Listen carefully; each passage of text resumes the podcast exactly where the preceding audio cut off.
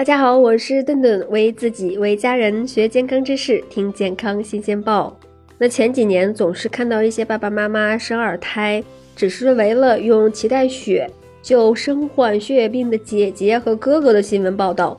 于是乎，一些商家就看到了商机，开始大肆宣传自己的脐带血血库。初检费用再加上十八年的保费，总共下来估计得两三万左右。那这两三万究竟值不值呢？顿顿给您算一算。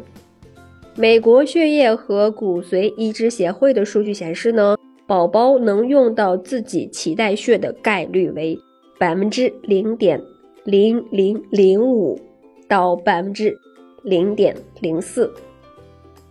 那当然了，这个并不是说患病的概率有这么低，而是因为这个大量的临床数据都告诉我们，一些非常严重的疾病大多数是跟遗传相关的。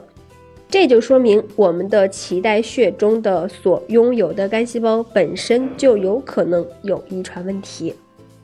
那换句话说，换句话说，宝宝就算真的不幸患病，用自己存的脐带血。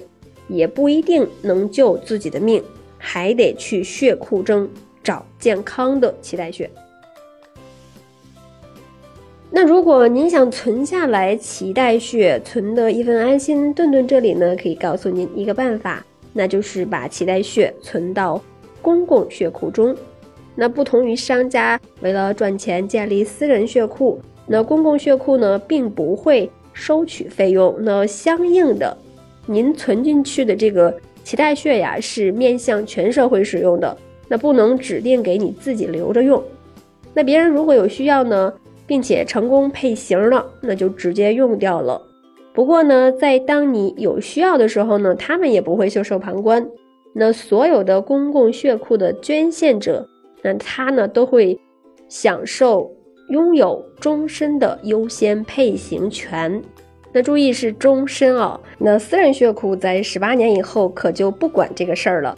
我们目前只有七家有资质的公共血库，分别位于北京市、天津市、上海市、浙江省、山东省、广东省、四川省的脐带血造血干细胞库。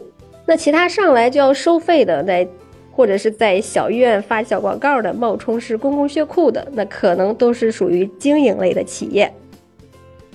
那好啦，节目就到这里啦，我是顿顿，我们下期见，欢迎大家在评论区给顿顿留言。